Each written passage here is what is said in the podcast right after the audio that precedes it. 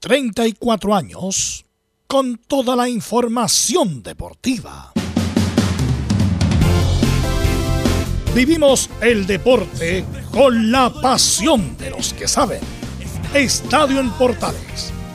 Ya está en el aire con toda la emoción del deporte. Comentarios. Carlos Alberto Bravo. Velos Bravo. Leonardo Mora. Camilo Vicencio. René de la Rosa y Giovanni Castiglione. Reporteros: Belén Hernández, Nicolás Gatica, Felipe Holguín, Laurencio Valderrama, Juan Pedro Hidalgo, Rodrigo Jara, Rodrigo Vergara y Alfonso Zúñiga. Producción: Laurencio Valderrama y Nicolás Gatica. Edición: Leonardo Mora. Dirección: Carlos Alberto Bravo. Estadio en Portales es una presentación de Ahumada Comercial y Compañía Limitada. Expertos en termolaminados decorativos de alta presión.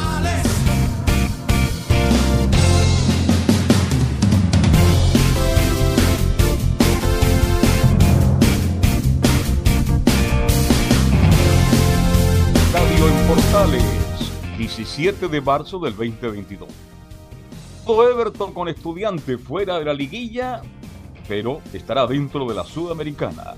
La Rondo deja Auda después de solo 19 días. No le gustaron los departamentos, nostalgia con la familia.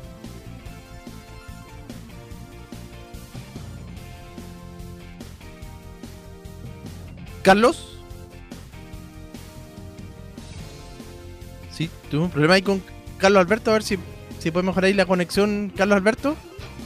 Sí, justamente mientras estamos esperando eh, a Carlos Alberto Bravo, si, si, te parece que Camilo, vamos de con el saludo de los muchachos porque hoy hay harto contenido en el Estadio Portal y volvemos con Don Carlos eh, eh, apenas se pueda con la conexión. Sí, exactamente, ya vamos a volver con Carlos y vamos con, de acuerdo con el orden de la pauta. Vamos con la Universidad de Chile que juega hoy día con Curicó Unido, Felipe Holguín. ¿Qué tal muchachos? Gusto en saludarlo a ustedes y a todos los oyentes de Estadio Portales que nos escuchan a esta hora de la tarde, por supuesto, con el informe de la Universidad de Chile.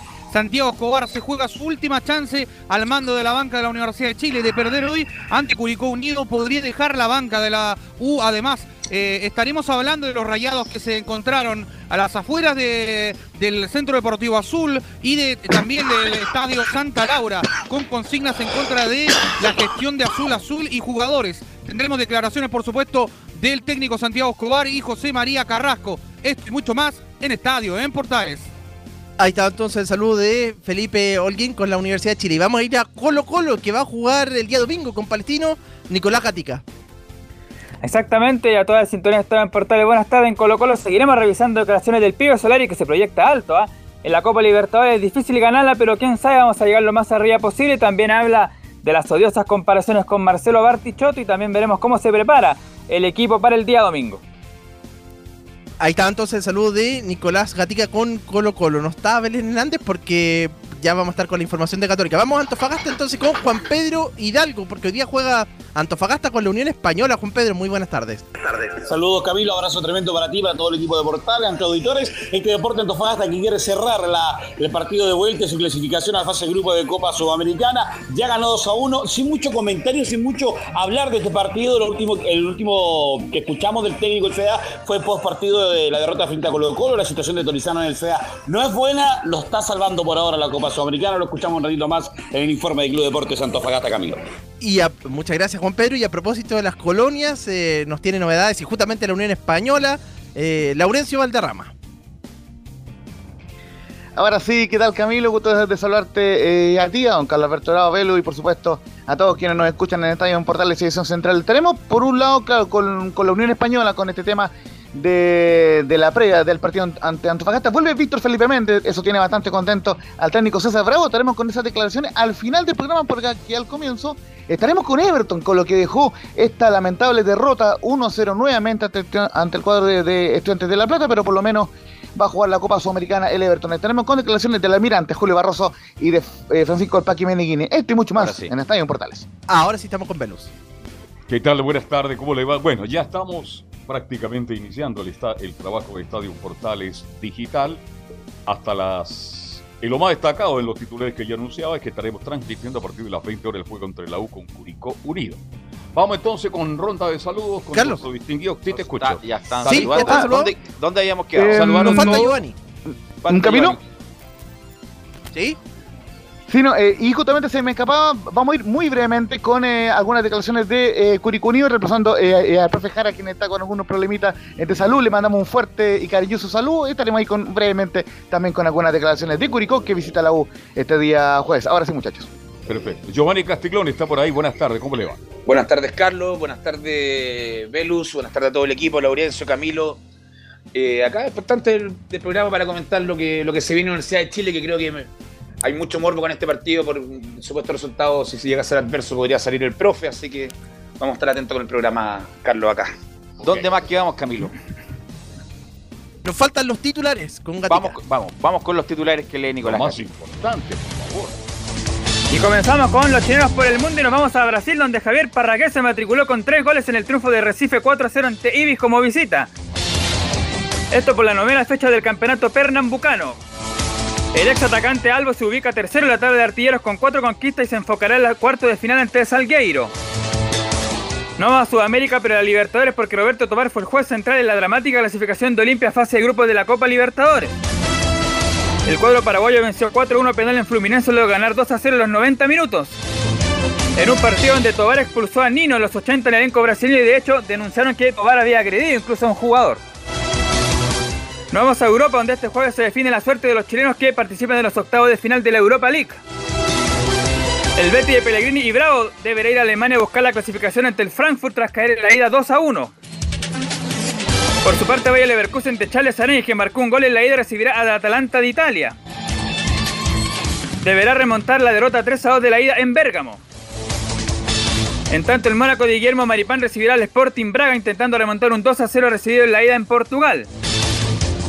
Finalmente, el Galatasaray de Eric Pulgar empató en la ida sin goles ante el Barcelona en el Camp Nou. Por lo cual tiene la gran posibilidad de avanzar a cuarto ganando su partido en Estambul.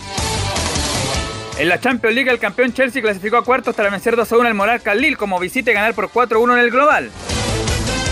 Villarreal del Batacazo eliminó a la Juventus con una goleada 3 a 0 en Turín. Ganando 4 a 1 en el global y completar los 8 clasificados de cuartos de final donde el sorteo será este viernes. En el fútbol chileno se completó la quinta fecha de la B a excepción del suspendido duelo entre Cobreloa y Santa Cruz por motivos de fuerza mayor. Deportes Melipilla venció 2 a 1 a Copiapó en La Pintana. Barnechea igualó 1 a 1 ante Recoleta como local. Y el Chago Morning venció 2 a 1 a Quillota San Luis que sigue como colista del torneo. Además, en un polémico partido, Ranga de Talca venció 3 a 1 a Santiago Wander en Valparaíso. El técnico Jorge Garcés del equipo porteño reclamaron por un evidente gol que no cobró el árbitro Reiniero Alvarado cuando el partido estaba 0 a 0. En el Sudamericano Sub-17 que se desarrolla en Uruguay, Chile cayó 0 a 3 ante la invicta Colombia. Sin embargo, la selección debe vencer a Paraguay el sábado para clasificar al Mundial de la India, donde son clasifican 3 de 4 equipos sudamericanos. Nos vamos al tenis en el Challenger de Concepción y la derrota de Gonzalo Lamen 2 ante el argentino Tomás Echeverry. Por la ronda de octavo de final este jueves Nicolás Jarry enfrenta al brasileño Mateos Puccinelli de Almeida y Tomás Barrios se medirá ante el francés Corentin Denoli. Esto y más en Estadio en Portales. Ok, gracias, Nicolás Gatica. Eh, bueno, le quiero preguntar a Giovanni cómo va la B, la verdad, porque hay partidos todos los días y uno se enreda. ¿Cómo va la B y cómo va Fernández Vial en particular, eh, Giovanni? Bueno, Velus, el Vidal tuvo un empate el día, si no me equivoco, el día martes, día lunes contra, contra Temuco en, Temuco. Dentro de todo, muy buen resultado para cómo venía en eso y ahí tratando de sumar la tabla. Ahora juega de local, desconozco contra quién en este momento. ¿Cómo va la tabla el Vial? Juega contra Están- Santiago Wander, muchachos. Eh, comentarles muy, muy, eh, eh, brevemente cómo va la tabla. En Magallanes, líder invicto con 13 puntos, segundo Corloa con 9 y junto con Rangers en las principales posiciones. Y Fernández Lauri- Vial está noveno con 5. Hay que destacar Y, que hay eh, equipos con más y menos partidos por el tema de quedar Exacto, exactamente, por eso todavía está un poco inestable lo que es la tabla. De hecho, Copiapó tiene solo dos partidos porque entró a jugar eh, más adelante por el que jugó la promoción. Y último, están, como, te, como les decía muchachos, Copiapó, Santa Cruz y San Luis con uno. Y Wanderers, eh, que, que- que ha tenido un mal comienzo, dos empates en cuatro partidos, perdió 3 a 1 ante Ranger y, y un comentario muy breve, vimos el partido, Wanderers pierde porque obviamente la defensa no, no está muy bien, el Ranger lo, lo gana bien en el sentido de contragolpe, sin embargo Wanderers se perdió muchos goles, eh, también Miguel Jiménez, gran actuación, tapó un penal de- incluso, pero además hubo un gol pero muy groseramente eh, no sancionado, que la pelota entró un metro y, y No. Reiniero Al- Alvarado no ve esa jugada. Entonces, un gol muy, muy reclamado eh, por la gente eh, de Wander, pero eso no quita de que el decano no ha hecho un buen inicio de campeonato. Por Jorge Garcés, que fue muy reclamado por él mismo. Exactamente. está- Que, que- que no ha ganado ningún partido desde que asumió en este segundo ciclo. eh, eh, que está en la- tercer ciclo, que está- perdón. que está en la cuerda y, y bueno, Giovanni puede hablar porque justamente el anterior trabajo de Santiago Wander de Garcés fue en Fernández. En Vial. Fernández Vial, sí, donde salió. Es que no, no quiero hablar de ese tema, una vez lo dije, porque no me gusta hablar más. No, no, mal pero estamos hablando del aspecto futbolístico. El aspecto futbolístico anduvo mal. Bueno, salió por un tema futbolístico, por un tema también de que no le. Creo que yo, por lo que vi y tengo entendido, no, no le gustaba la forma de trabajar de Jorge Garcés, cómo se desempeñaba hacia, hacia, su, hacia su trabajo. Ya. Entonces, esa fue una de las razones y bueno, fue un acuerdo entre las dos partes, no fue así de salida eno- enojadamente, porque aparte fue de la IBIA lo ayudó a reinsertarse en el fútbol después de tanto tiempo a- al profe García, entonces también salió agradecido dentro de todo, pero se llegó a buscar una, otro DT en ese momento que también lo, lo terminó dejando en primera vez, así que Es un por lo menos las cosas ese- funcionaron. Pero de ese- acuerdo a lo que me preguntabas, en la tabla tenemos equipos con dos partidos, con tres partidos, con cuatro, incluso con cinco. Entonces está por ahora muy Está poco tiempo tabla, para poder claro.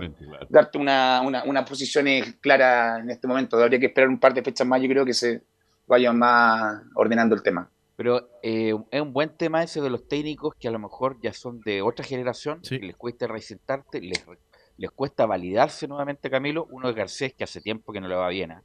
a pesar de que es muy amable con nosotros, siempre nos responde, amigo tuyo, Es, Carlos es un personaje, sí. pero hace tiempo que no le va bien y que es entrenador de la antigua generación esté, esté con éxito. Camilo. Pellegrini. No, pero dejando Estamos hablando de técnicos nacionales. estoy- estoy campeonato chileno, Camilo.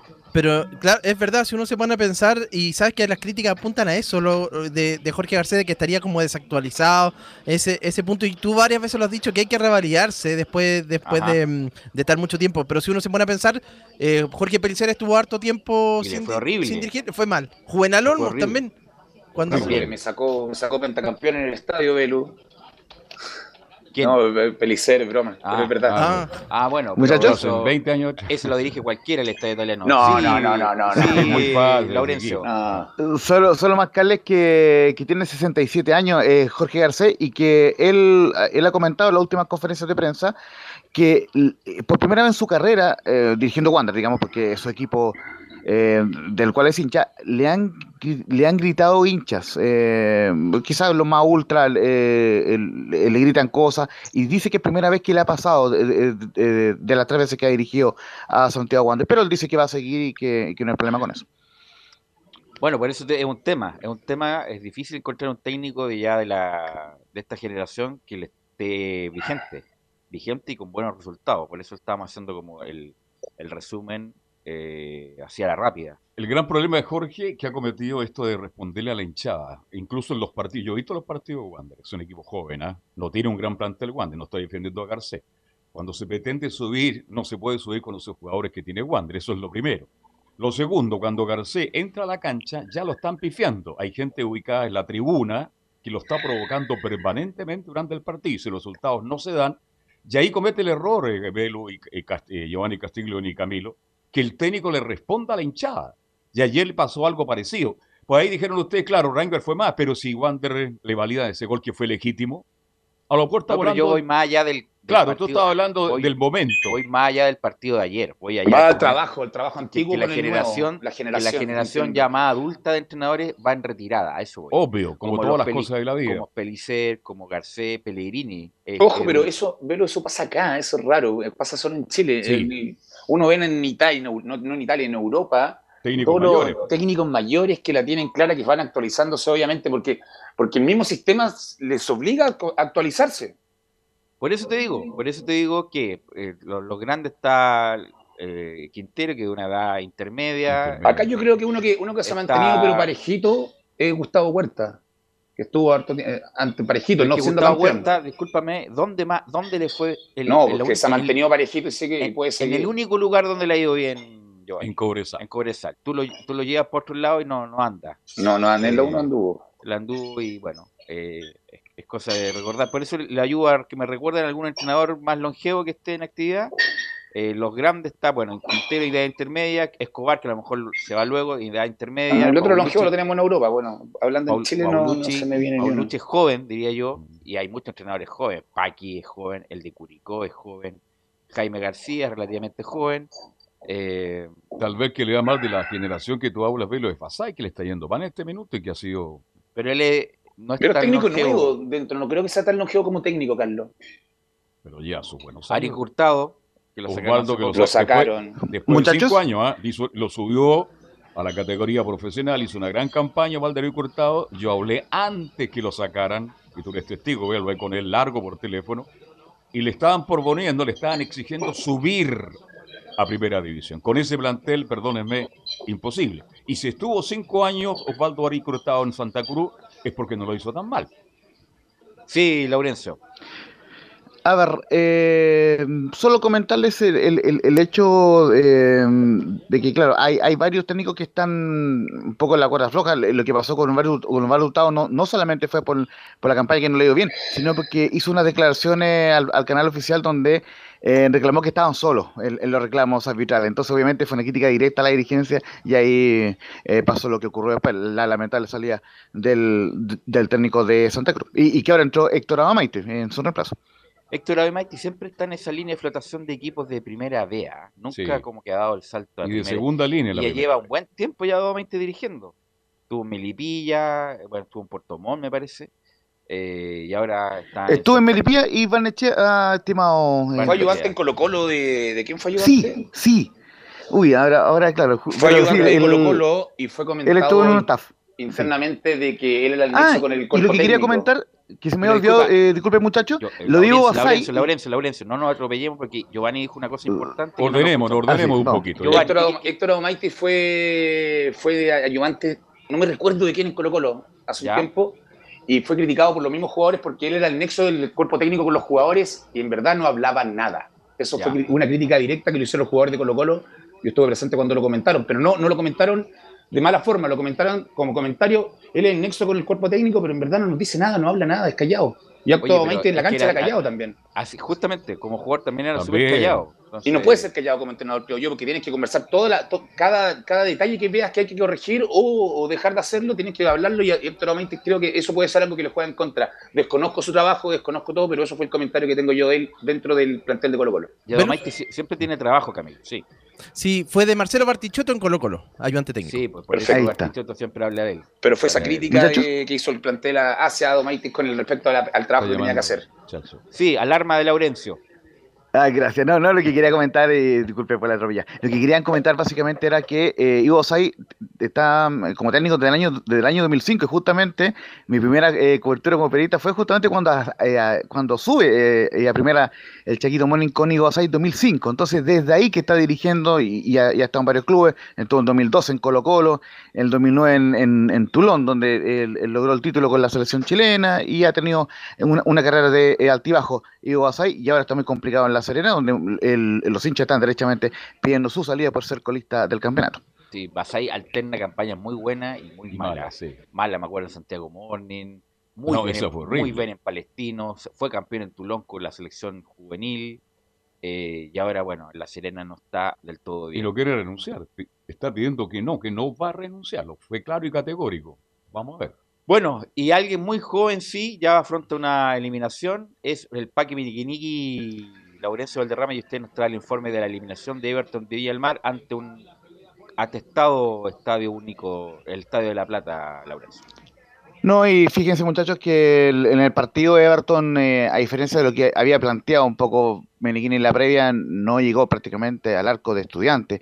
Eh, tuvo un tiro libre solamente en el primer tiempo que tapó el portero Andújar, pero posteriormente estudiante tuvo las mejores chances, tuvo ese gol de Agustín Rogel, que también fue una mala salida de la defensa de, del Everton, recuperaron el balón entre cuarta y cancha y vino Rogel, se llevó a la defensa y batió a un portero de porque igualmente tuvo una correcta actuación, trapando tres, tres, cuatro pelotas de gol, así que en ese sentido estudiante lo gana bien, y en el segundo tiempo se replegó en defensa, eh, esperando los embates eh, del Everton, lo mantuvo a rayo el cuadro Viñamarino y finalmente clasifica, incluso creo yo, con mayor holgura en el resultado y en el juego, que en la serie anterior ante Audax, donde fue mucho más estrecho y el Audax tuvo en, en, algunos momentos bien complicado al cuadro de estudiantes. Yo creo que estudiante eh, no tuvo a Mauro Boselli por lesión, se lesionó ante Boca, y al, al, delantero Leandro Díaz, que fue baja por su presión de amarilla, así que en ese sentido em, supo sobrellevar las bajas del cuadro del de cuadro Pincharrata y en el, en el día del cumpleaños de Carlos Salvador Vilardo eh, ganó con este gol de Agustín Rogel, minuto 32. Así que muy bien por Estudiante, le gana 2 a 0 a Everton en el global y el cuadro de Everton que se conforma con, em, con la Copa Sudamericana. Eh, vamos eh, primero con sus comentarios, muchachos, y luego con las declaraciones del Paque Benítez. Lo dije y lo reitero hoy. Digna actuación de Audax Club Deportivo Italiano. No, Everton. No estoy hablando de Audax ah, en relación a lo de Everton, porque ganó en Rancagua y ganó bien en Rancagua. Y fue rival. Audax llegó, tuvo ocasiones claras, mientras que Everton fue un equipo que fue de vuelta a tratar que en él le marcaran gol. Y cuando el técnico, ¿cuánto se llama? Eh, el técnico de. Sí, el Paqui. el Paqui, su amigo, dice: este, fuimos. Pero, ¿qué dignidad puede tener Everton si no pasó la mitad de la cancha? Entonces, al final, Audax fue más que Everton en esta pasada. Eso, eso me quería. Laurencio.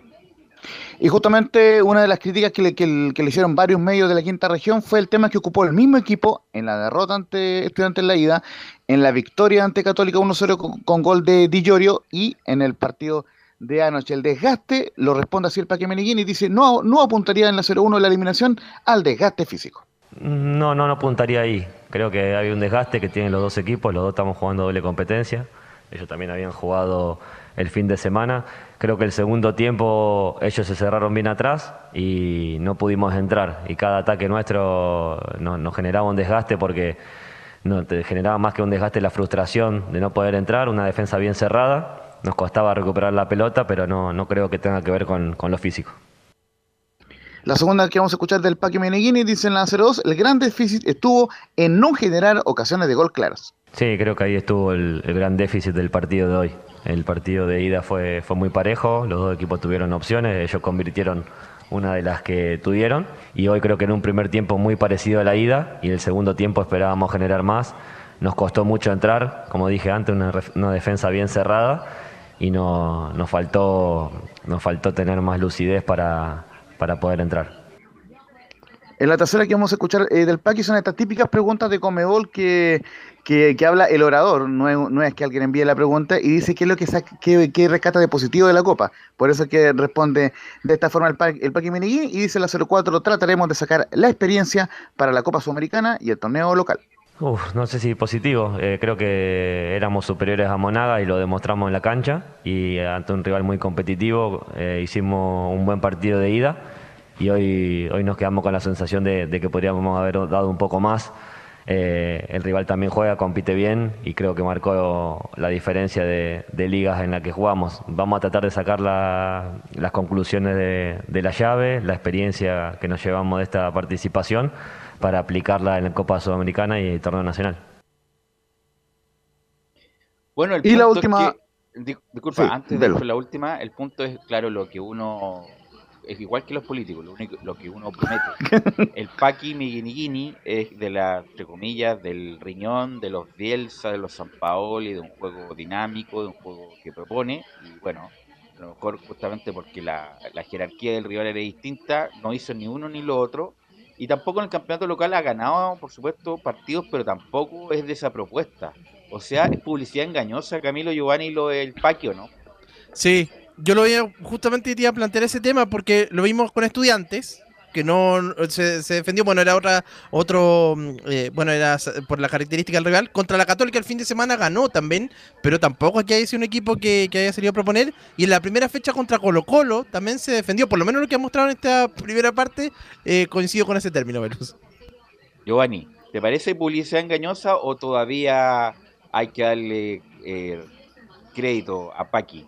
Hay que darle crédito, está recién partiendo. Creo que independiente de la eliminación, que obviamente no se espera el quedar eliminado, hay que decir que no Audax y después Everton se enfrentaron contra uno de los punteros de Argentina hasta el fin de semana.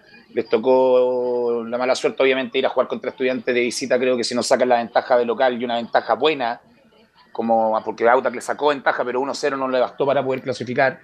Entonces, creo yo que está el debe, pero está recién partiendo. El año pasado hizo buena campaña, metió a Audax en Copa Internacional, entonces creo que puede dar que hablar todavía con Everton. Estamos quinta fecha, sexta fecha. El que, lo metió fue, el que lo metió fue el Vitamina. El vitamina Justamente el Vitamina reemplazó el pack. Sí, obvio, obvio. Ah, me traspapelé, me traspapelé, me traspapelé, me traspapelé. Es que lo que, lo que pregunta Velo Giovanni Castiglione es ¿Cuál, es el, verso, no ¿cuál es el verso del pack? Un equipo frontal, un equipo que ataca, un equipo protagonista.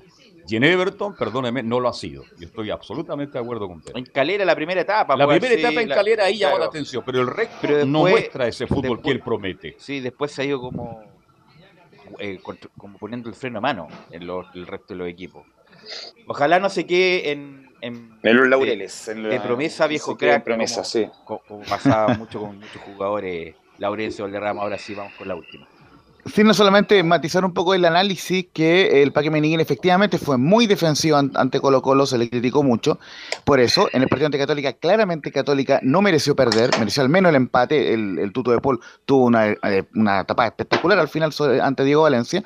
Pero también hay que decir que, por ejemplo, en un partido que jugó Everton ante Curicó, Everton tuvo 5, 6, 7 chances clarísimas y Curicó se salvó solamente por, por eh, Fabián Cerda, al cual ha eh, alabado bastante Don Carlos, y, también por algunos palos. Eh, es decir, Everton cuando juega con equipo más o menos de su nivel, es un equipo ofensivo, pero claro, cuando tiene que ir a medirse con Católica, con Colo Colo, o en este caso Estudiante, eh, apela un libreto un poco más defensivo. Así que en ese sentido, por lo menos, eh, tiene crédito el Paqui en, Viña, entre otras cosas, porque va a jugar la Copa Sudamericana, y ahí sí depende de, los rivales. Eh, vamos a ver a un, equipo un poco más ofensivo de lo que hemos visto ante Estudiantes, Católica y Colo Colo. Y ahora sí vamos a hablar con la última, muchachos, de Julio Barroso, quien tuvo una correcta actuación en, en, ambas llaves, ah, tanto ante Monagas como ante Mm, el cuadro de estudiantes y dice que en la 02 nos queda la Copa Sudamericana y la exigencia será alta.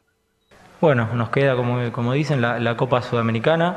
La exigencia es alta, ya, ya lo sabemos, tenemos que competir. Eh, en fin, hace, hace un año que, el club empezó a, apostar, el año pasado logró jugar una final de Copa Chile, ahora nos toca competir internacionalmente.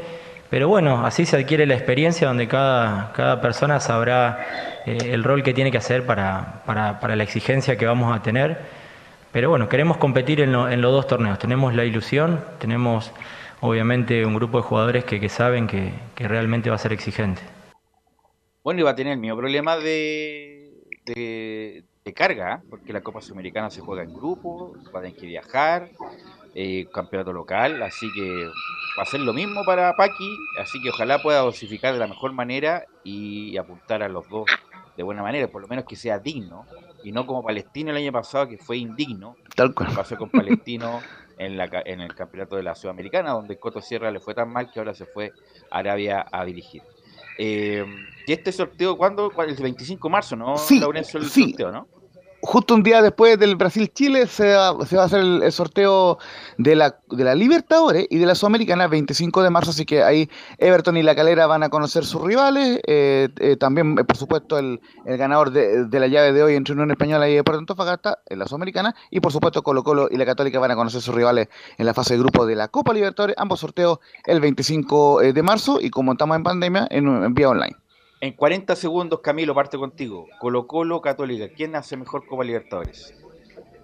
Colo Colo. Colo Colo va a ser mejor Copa Libertadores. Le puede tocar un grupo, no sé, pues le puede tocar Flamengo, Palmeiras y Boca.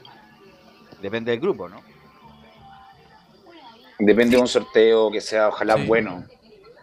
Pero si uno ve la, la, llave, ya quedó fuera un, un, equipo que yo creo que es muy fuerte de local, que es Barcelona y Guayaquil. Ayer también quedó fuera Fluminense, que creo que es más asequible Olimpia yendo a jugar de visita me refiero, entonces se están abriendo un poquito dentro de esas cosas, hay que esperar un sorteo bueno y han quedado eliminados de equipos que yo prefería no enfrentar, son los que quedaron fuera a los que quedaron dentro. Así que va a ser una travesía en el desierto, como decía Andrés Salamán, La Así que el Copa- 25 vienen los sorteos. La Copa Libertadores del de Andrea, la más está en España, ¿no? Velus, ¿quién hace mejor copa para ti? ¿Católica o Colo Colo? Mira, si, si tuvieran un, un sorteo similar, diría que Colo Colo. Colo Colo porque está más enfocado, diría yo, además que tiene un técnico más ducho como entero, pero depende, como tú bien dices, Giovanni, el del sorteo. Si te toca tres brasileños o dos brasileños y un argentino. O te toca Liga de. Quito, cosas así, es Claro, tiene que complicado. sí. un equipo, no sé, un, un perua- un peruano, Boliviano. un, un venezolano y un brasileño potente para Un colombiano. ahí. A, a Colombia creo que podemos pelearle. Bien. Así que, así que bueno, pero está difícil depende del sorteo. Un grupo como Vamos- como el de la. Católica del año pasado, por ahí podría ser de repente más, más accesible. Ojalá, ojalá.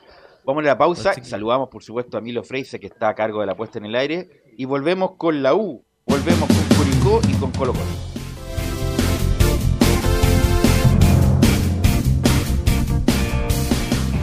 Radio Portales le indica la hora. Las 2 de la tarde. Reparación laboral. Abogados especialistas en accidentes del trabajo, despidos injustificados y autodespidos. ¿Tuviste un accidente de trabajo en los últimos cinco años y ese accidente se originó en la conducta negligente de tu empleador? Es muy probable que tengas derecho a obtener una indemnización por los daños causados. Consulta gratis. Reparación laboral.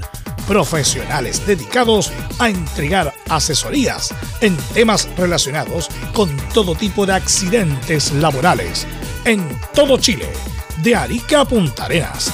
www.reparacionlaboral.cl ¿Quieres tener lo mejor y sin pagar de más? Las mejores series de televisión, los mejores eventos deportivos, equipo transportable, películas y series 24/7. Transforma tu TV a Smart TV. Llama al 973-718989. Twitter arroba panchops. Visita www.radiosport.cl, el sitio web de la Deportiva de Chile. Programas, noticias, entrevistas y reportajes, podcast, radio online y mucho más. Todo lo que pasa en todos los deportes lo encuentras en www.radiosport.cl. La Deportiva de Chile en Internet. Porque lo bueno puede ser aún mejor.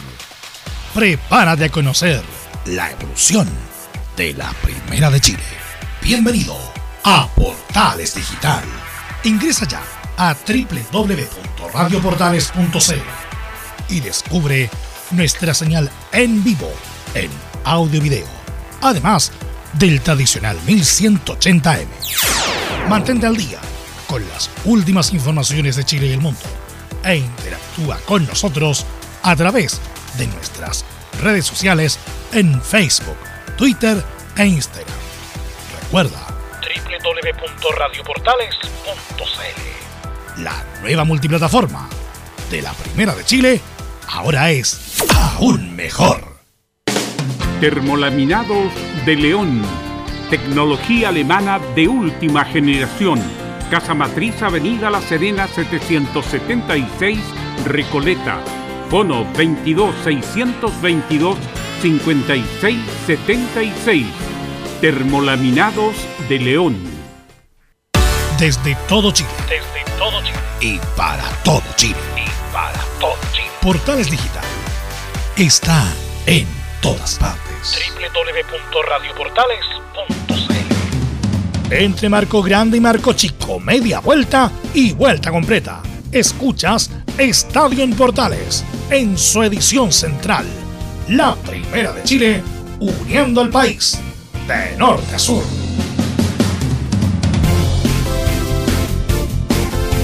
14 horas con 4 minutos, 14 horas con 4 minutos. Supuesto que vamos a, su- a, a saludar, ahí sí, a reparación laboral. Reparación laboral, abogados especialistas en accidentes del trabajo, despidos injustificados y autodespidos. Consulta gratis en todo Chile en reparacionlaboral.cl. Reparacionlaboral.cl es tu mejor respuesta, así que los saludamos muy amablemente a Reparación Laboral. Bueno, como siempre digo yo, siempre algo pasa en la U, alguna cosa, algún detalle, si no en los jugadores, el técnico, los dirigentes. Y si no es eso, son los hinchas Felipe Holguín, que desafortunadamente en un estadio ajeno, hay que recordar que la U juega en un estadio arrendado, eh, algunos rayados se vieron en la mañana a Felipe Holguín. ¿Qué tal, Velus? Eh, gusto en saludarte a ti y a todos los oyentes de Estadio en Portales que nos escuchan a, a esta hora de la tarde, por supuesto. Claro, bien eh, lo decía ahí en el eh, titular al respecto de lo que había ocurrido hoy día en las inmediaciones de, bueno, primero en el Estadio Santa Laura, las afueras, para ser específico en los portones, donde se hace ingreso al recinto donde hace de local el cuadro de la Unión Española. Hubieron eh, unos rayados alusivos eh, al respecto eh, eh, y en contra de, la gerencia de Azul Azul y de la gestión eh, mala que han hecho eh, estos dueños y propietarios del cuadro de la Sociedad Anónima de la Universidad de Chile. Al respecto también eh, hubieron otros eh, eh, escritos, se le puede llamar así, en contra de los jugadores. también que ya los iremos repasando. Claro, eh, que, que entre ellos eh, una palabra muy que se ha dado vuelta que dice corran como a fin de mes a revisar sus cuentas corrientes. Ese fue uno de los eh, eh, rayados que se, eh, se encontró a las afueras del Estadio Santa Laura Universidad SEC, ya en este duelo que ya estamos a la vuelta de la esquina, que va a tener que enfrentar la Universidad de Chile esta noche a la cuadro de Curicó Unido por la séptima fecha del campeonato nacional. Y es por eso que, bueno, eh, ha- hace mucho ruido también porque salió a hablar el gerente general de eh, la Unión Española, Luis Baquedano, y quien también eh, dijo varias cosas al respecto de eso. También se las puedo leer textualmente. Entre una de esas cosas bien breve, lo que dijo fue, tenemos arrendado el estadio a la U por cuatro partidos eh, y hemos tomado todas las medidas económicas y financieras para que cualquier eh, daño, incluso estructural, eh, lo pague la U, dice, pero espero que no pase. Lo que me preocupa es que no pueda desarrollar un espectáculo. Por lo otro, tomamos todos los resguardos, profundiza el Ejecutivo.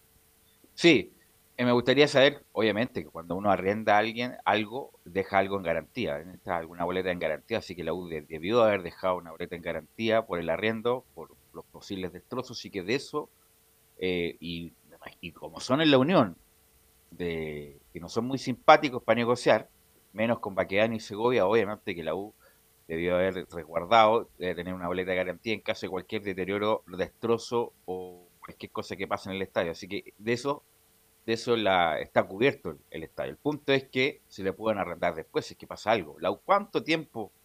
¿Y por qué no arrendan Santa Laura? ¿Y por qué no arrendan Santa Laura? Bueno, ahora la U va a jugar en Santa Laura, es una prueba de fuego lo que pasó ya. Y sobre todo en el horario, que es complicado. Ya va a ser 20, 30 horas, ya está de noche. Eh, también el- por el uso del metro, Del metro, eh, la, la micro. Entonces, eh, es una prueba de fuego. Ojalá resulte todo bien y ojalá, insisto, independiente del equipo, que es un desastre, que pueda andar mal. eh, eh, eso es en la opinión futbolística de cualquier hincha. Pero los hinchas Este es el otro Por- lado. pórtense bien, por hijo. pórtense bien, no hagan destrozos, porque si no la U va a tener que jugar, no sé a dónde va a tener que jugar, va a tener que jugar en Mendoza, lo más probable, para que pueda ejercer de local. Ahora, este, este partido van solamente abonados. Esa Sí, es la don pregunta. Carlos. Ya. Sí. Y estos hinchas, entre No, comillas. no, no, pero disculpa, Felipe. Pero- si, si canjeaban, canjeaban las entradas los abonados y sobraba, ahí el público general podía comprar. Pero me parece que los abonados están, pero verdes por ir al estadio. ¿Cuántos Sí. son los abonados de Universidad de Chile? No Tenemos se el sabe, dato, no, no lo sé. pero deberían llenar el Santa Laura, ¿cierto? Deberían llenar. Bueno, está, está todo agotado, me parece, Felipe. Son sí, se 15.000. agotó todo. 15.000 espectadores van a ver hoy día para el reducto. Pero la pregunta, Felipe, si son abonados, aquí mal. Bueno, la barra brava también se abona. Claro. Ahí te- habría que haber un control. ¿A dónde, ahí donde quiero No, llegar. pero el control, ¿quién lo hace? ¿Ah? Es una historia vieja ya. pues, sí. Se Pero hacen- la U tendrá, tendrá se un hacen destro- registro. bueno, derecho de admisión, lo único que puede hacer la U. Claro, no- porque que no- si van a hacer, no seguir haciendo destrozos en todo Chile, ¿dónde le van a prestar un estadio a la... Yo no le arrendaría una casa a una persona que me destrozó mi casa, por ejemplo.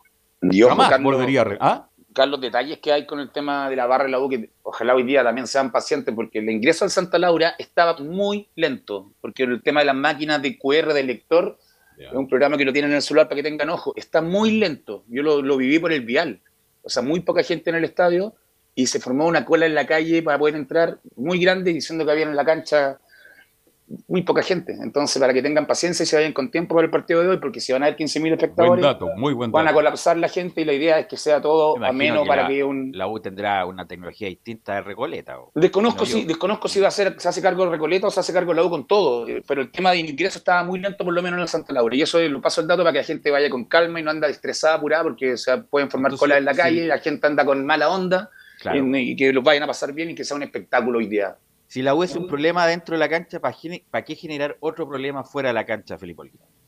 Sí, y bien lo mencionaba también al respecto de lo que ocurrió también en las inmediaciones también del Centro Deportivo Azul.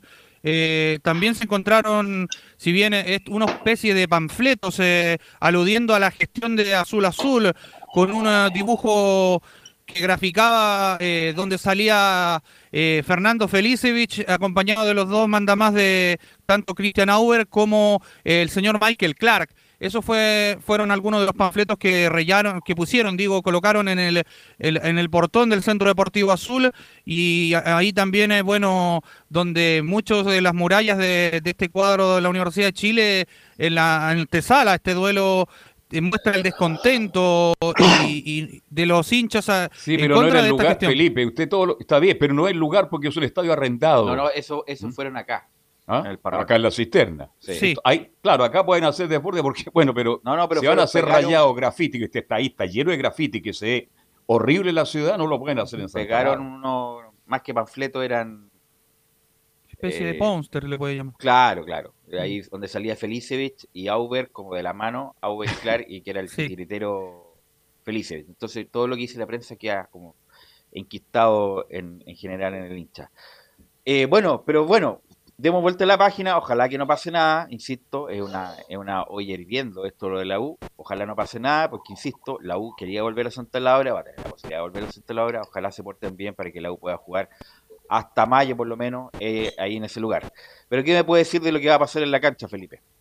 Sí, al respecto de lo bueno de lo que va a ser eh, este duelo tan importante, tan trascendental que va a tener la Universidad de Chile y que está obligado Santiago Escobar con toda la presión, aunque él diga que no, tiene que ganar sí o sí porque si no tendría que dar un paso al costado y aunque digan que el último partido que le dieron a él es contra la Unión Española, no es tan cierto. De hecho, este técnico está como una especie de ultimátum de- para enfrentar a este cuadro de Curicó Unido. Si llegase a pasar lo mismo que pasó, por ejemplo, poniéndonos en el caso hipotético, eh, cuando jugaron con Colo Colo, que no se vio un fútbol vistoso, que no se mostró nada y que el cuadro tampoco eh, mostró garra y fuerza de lo que bien dice él en sus conferencias, eso podría pasar y le podría pasar la cuenta al técnico. Por eso es que eh, ya la Universidad de Chile está preparando, como lo venía diciendo en otros informes, un plan B en caso de que llegase a partir este técnico. Mucho también, eh, Velus, muchachos, se habló al respecto de que si no llegase a ganar, eh, podrían sonar muchos nombres, han sonado, han sonado bastantes, pero la verdad es solamente humo para decirles certeramente que no son ciertos. Y, ya para darle un poquito la bajada en ese aspecto, usted me preguntaba a, lo que va a pasar hoy día. Bueno, en, en respecto para darle un poquito acá una pincelada de anticipo de lo que va a ser algo de la formación, dos hombres que salen, uno por lesión, que es eh, Marcelo Morales, eh, no va a jugar al día de hoy el lateral izquierdo. Eh, ya les contaré ahí quién lo va a reemplazar. Después, el otro hombre que también sale de la formación, un cuestionado hombre y de bajo rendimiento, Junior Fernández, es el otro también que no va a estar en la formación de la Universidad de Chile el día de hoy y también se la repasaré en breve.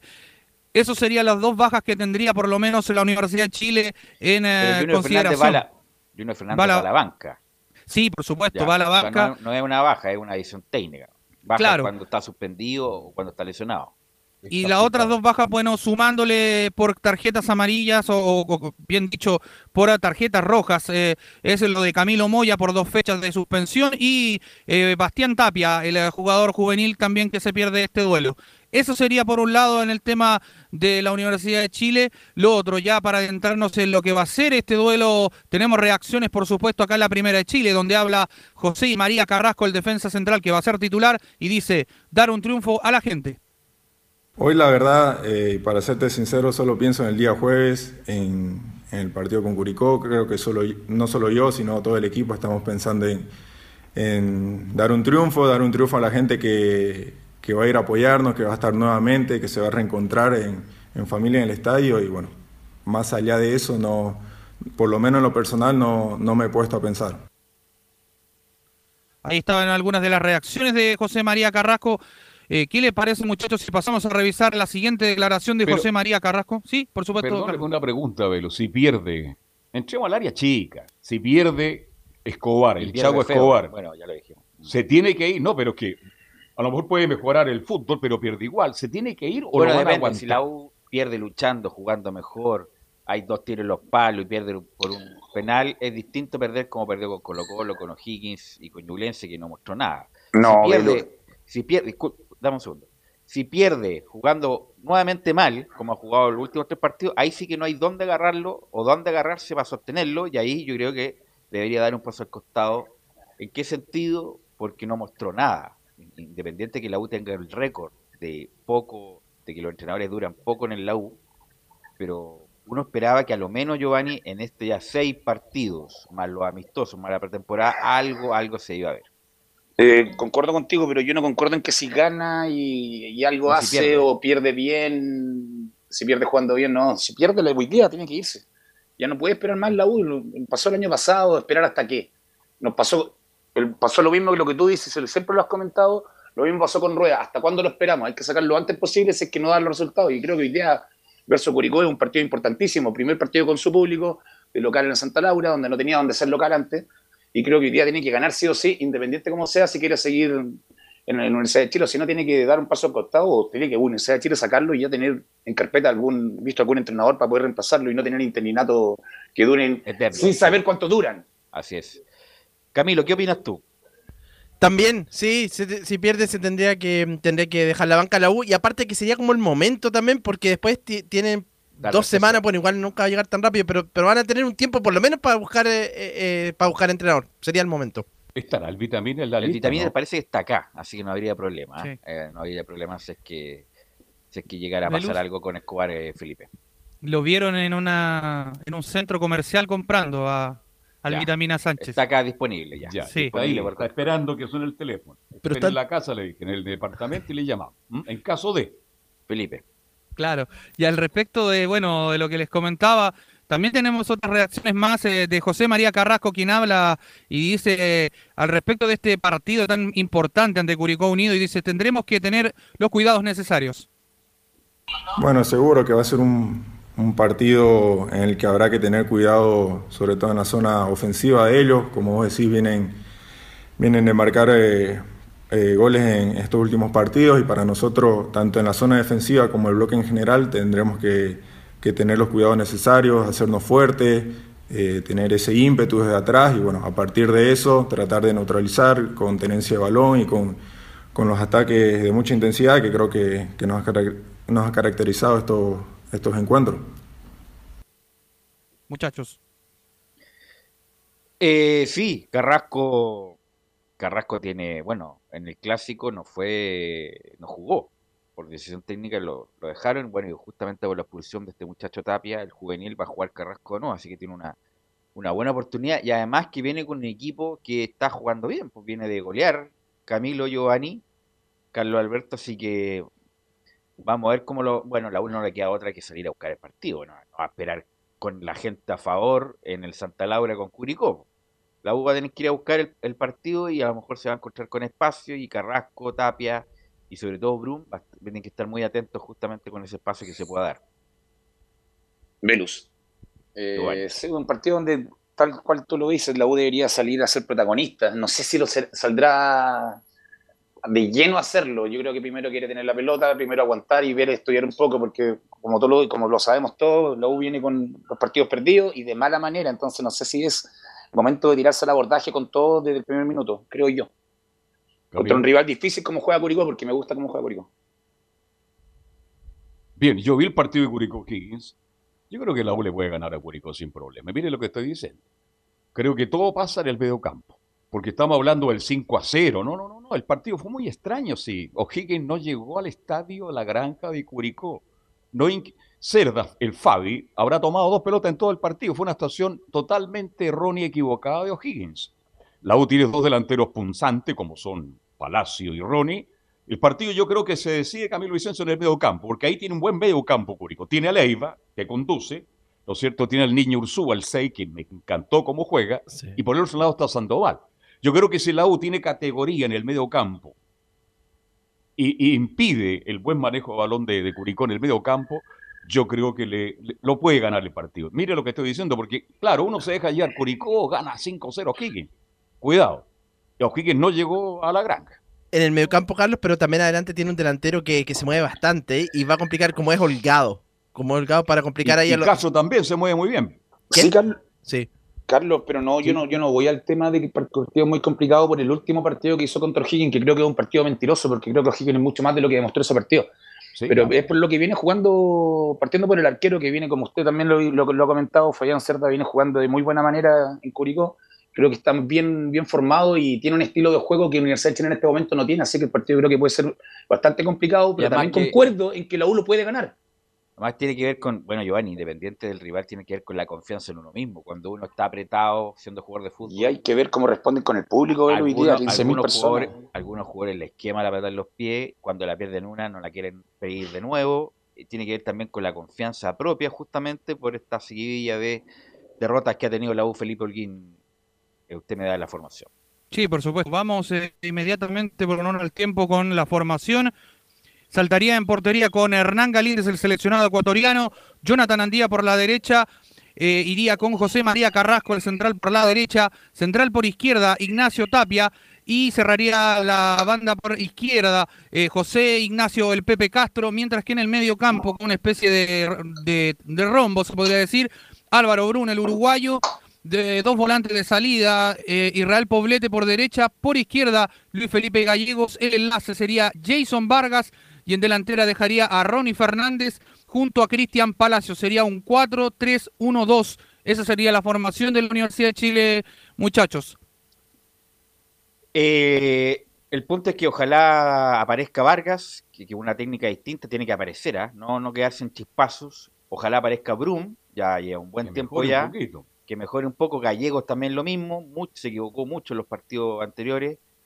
Vuelve Poblete, y bueno, los dos de arriba nada que decir que ha sido lo más decente de la U junto con el arquero. Así que, eh, bueno, va a ser un partido eh, difícil. Y vamos a escuchar, eh, Laurencio, a la contraparte, a la contraparte a Curicó. No está Rodrigo Jara, pero está Laurencio Valderrama para que nos traiga las novedades de Curicó. Sí, como tú bien, bien dices, eh, Velu, si hablamos de Curicó y hablamos del Hablamos de Jara, así que Rodrigo Jara, obviamente claro. Le mandamos un gran saludo, está ¿Está con algunos problemitas de salud. No, está, está en reposo, está en reposo en su casa, está Ah. con un- unos problemitas de salud, pero ya espera volver pronto al colegio y obviamente ah, para hacer clases, por, por supuesto, y obviamente Profesor pronto también a las canchas. profesor de inglés. Exactamente.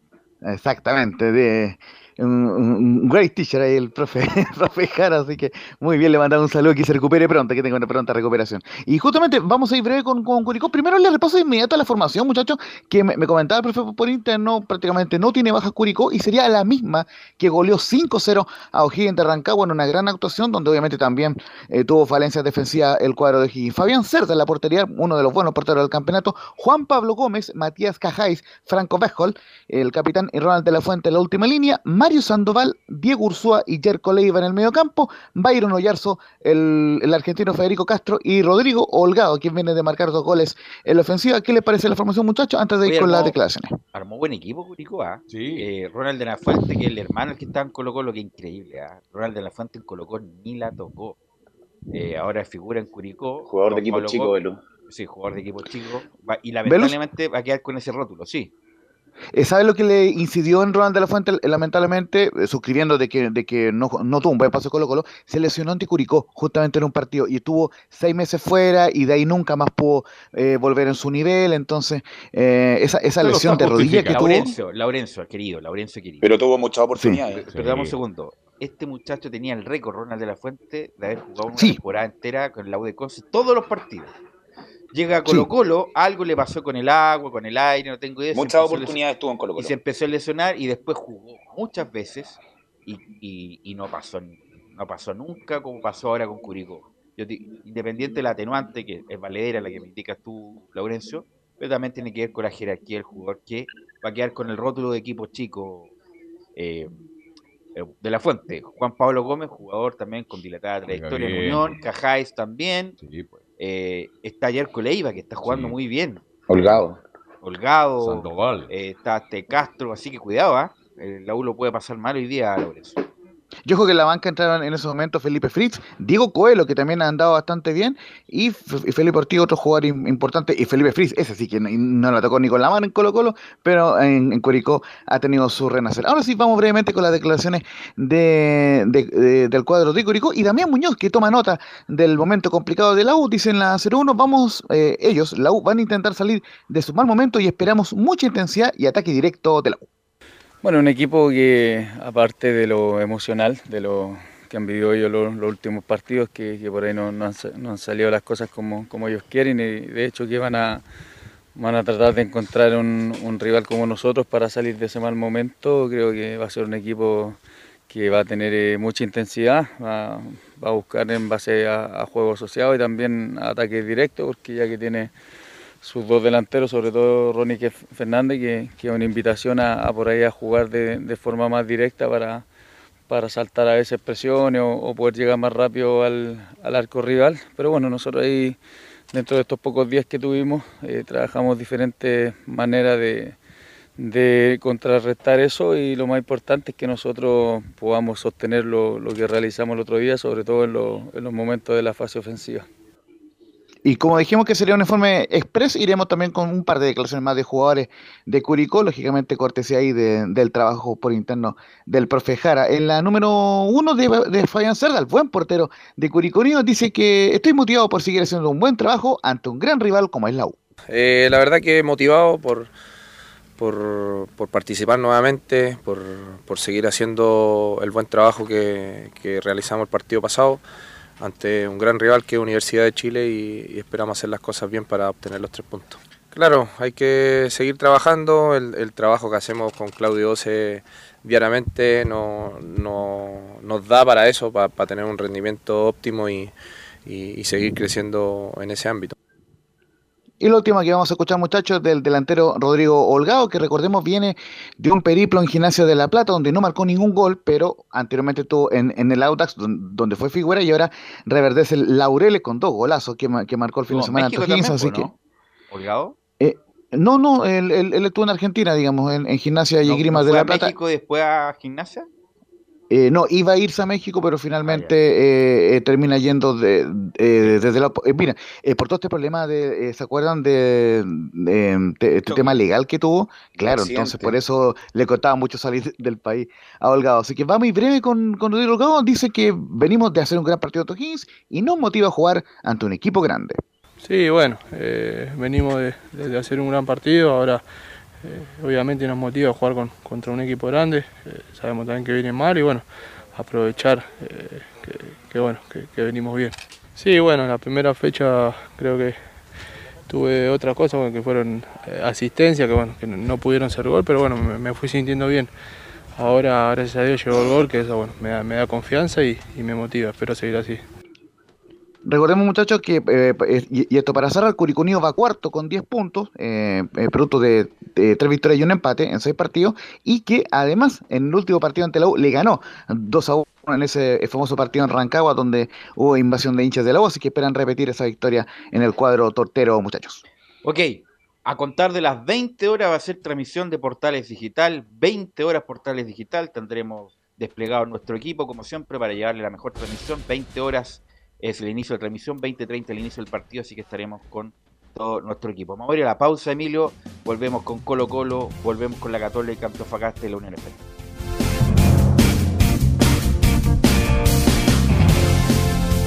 Radio Portales le indica la hora.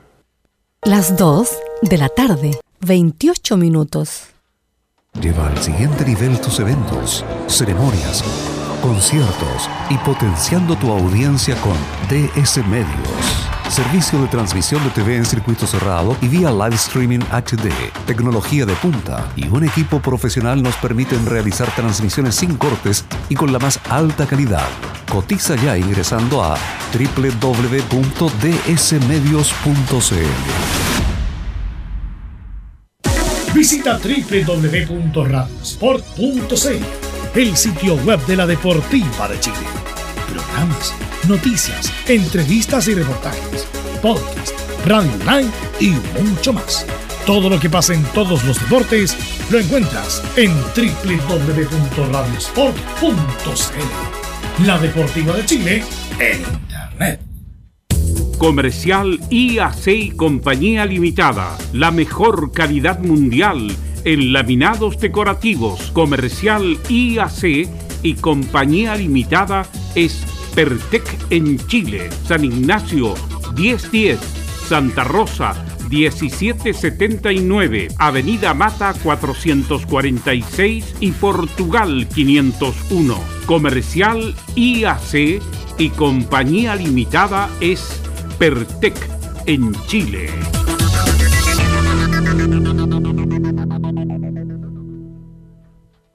Desde todo Chile. Desde todo Chile. Y para todo Chile. Y para todo Chile. Portales Digital está en todas partes. www.radioportales.cl Un acercamiento electrónico a todo lo que pasa en el fútbol. Escuchas Estadio en Portales en su edición central. La primera de Chile, uniendo al país de norte a sur. 14 horas con 31 minutos, tuviste un accidente en tu trabajo, te sientes con las manos atadas, te despidieron injustificadamente en reparación laboral, te asesoran y acompañan abogados especializados en derecho del trabajo. Los resultados los respaldan. Consulta gratis a lo largo de todo Chile en reparacionlaboral.cl. Reparacionlaboral.cl es tu mejor respuesta. Vamos con Nicolás Gatica y las novedades de Colo Colo ya que juega un partido este fin de semana nada menos ni nada más que contra Palestino.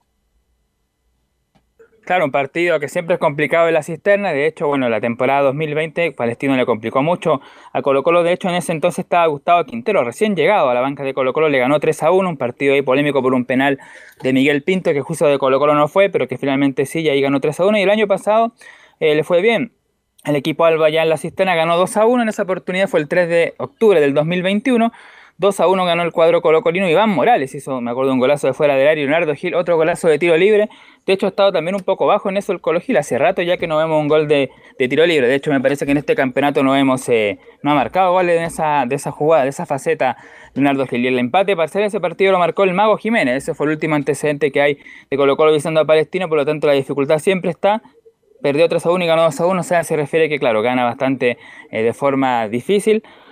Y ahora, claro, Gustavo Acosta, su técnico mucho mejor eh, preparado, seguramente también le va a plantear un partido difícil a Colo Colo, más allá de que perdió frente a Audax, pero siempre son difíciles los partidos de la cisterna y Palestino que también tiene jugadores muy importantes, así que Colo Colo tendrá que tener cuidado, por supuesto, para ese partido. Y partido donde, claro, ya ayer escuchamos al, a Pablo Solari sobre más, más que nada su presente, lo que pretende hacer él en Colo Colo a futuro, pero quedaron algunas pendientes del pibe Solari que, como decíamos en titulares, eh, se agranda un poco en el sentido de la Copa Libertadores, él está con la ilusión, sabe que es difícil ganarla, pero igual esperan llegar lo más arriba posible, ojalá no sea cuarto, a semifinal incluso, pero todo eso va a depender también cómo sea el sorteo, así que lo vamos a escuchar a Solari, también otra declaración que habla sobre la comparación que hacen con, con eh, Marcelo Bartichotto cuando él había llegado a Colo Colo, de hecho eh, vamos a partir con esa, fue una nota que hizo Claudio Borgi, ahí en, en Lun, dice lo siguiente, bueno, dice que Aquí está lo siguiente, dice, creo que vamos en camino a otro Bartichotto en cuanto a calidad de ídolo que pueda tener la gente. Esas fueron las palabras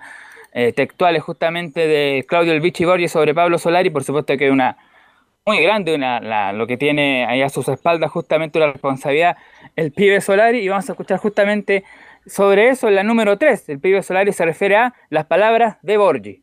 La verdad, bueno, como dije, eh, es un honor para mí que, me comparen con un fenómeno como como Bartichotto. Eh, por ahí, bueno, cada uno. La verdad, bueno, como dije, hace eh, su carrera. Eh, es un honor para mí que, me comparen con, con, un fenómeno como, como Bartichotto. Eh, por ahí, bueno, cada uno, cada uno hace su carrera. como te digo, yo me siento, me siento orgulloso, me siento que, que estoy haciendo las cosas bien, que voy por buen camino, que, que gente como Borgi o otras personas digan eso, eh, yo voy a seguir trabajando, me gustaría ir por, mucho más, eh, quiero, como dije recién, mejorar, mejorar en todos los aspectos. eh, siempre, siempre hay algo para mejorar. Y bueno, eh, eso lo, dirá el, destino. Ojalá Dios quiera que, que me recuerden por, como dije, ganar algo importante como, como lo recuerdan a, a ¿no? Bueno, lamentablemente eso no se va a dar. No por calidad futbolística, que Solari las tiene de sobra, sino porque el muchacho o a mediados de año o a fin de año se va a ir y va a irse a, cual- a otro país, por lo tanto no va a tener los años que tuvo Artichote, que tuvo unos buenos años en Colo Colo. Y Bartichotto ganó la Libertadores, Velo. Claro, y su única, pero su única participación, Bartichotto afuera fue en el América de México, y que le fue mal, y después viene la Católica y retoma en ¿Cuántos Colo partidos jugó por Huracán? Pero fue, fue a los 19 comienzo, años, la 19 partida. años. Sí, lo que pasa es Dame un segundo, termino. Entonces, no por calidad futbolística, Solari, con esto que la prensa inventa, esto del del sucesor de Bartichotto, no va a ser así por una cuestión de tiempo, que los jugadores buenos se van. No como en esa época que costaba un mundo que se fueran. Ahora Solari lo más probable, a mediados de año a fin de año, se va a ir de Colo Colo y no va a poder tener, en cuanto a tiempo la, la campaña que hizo Bartichotto, Giovanni. Sí, eso mismo decía, iba a comentar yo, que lo de Solari a mitad o fin de año se va, entonces no va a poder ser ídolo, va a ser un jugador que pasó por Colo Colo, recordado bastante bien, y que la tiene clara, porque él cuando anda mal, él mismo lo dice y dice, tengo que mejorar la última jugada, que, y lo ha ido mejorando, el partido pasado lo mejoró, y la tiene clarita, entonces como tú dices, yo concuerdo que no va a ser ídolo en Colo Colo porque se va a ir muy pronto. Nicolás. Bueno, justamente estaba hablando del tema de Bartichotto que ganó la Libertadores y justamente en la Copa Libertadores la tribuna que le va a dar este torneo internacional podría justamente permitir que Solari no, eh, no siga en Colo Colo por mucho tiempo, que se vaya a mitad de año a fin de temporada, dependiendo de cómo él y también el equipo Albo haga la Copa Libertadores, también dependiendo por supuesto de cómo le toque el sorteo. Justamente apunta aquí alto el pibe Solari, el delantero de Colo Colo, la número 4, dice el delantero, en la Libertadores queremos llegar a lo más alto. Nosotros a Libertadores queremos llegar a lo más alto. Queremos. eh, sé que sé que ganarla es, muy complicado porque porque hay grandes equipos. eh, eh, pero la verdad que nosotros vamos a ir por todo. Vamos a ir enfocados a que a llegar a ganar a ganarla. eh, como te digo, eh, es súper eh, es súper complicado, pero no es imposible. Eh, vamos por todo. Bueno, está difícil con...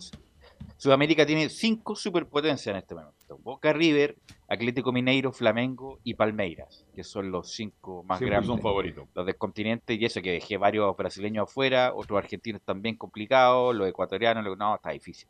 Está difícil para Colo Colo. Además, Colo Colo, insisto, es- está bien para el medio chileno, pero para el nivel internacional le falta un poco más de funcionamiento y un poco más de dinámica, Giovanni Camilo, porque con eso no basta para, para tener mejor, mejor eh, lugar en la Copa Libertadores.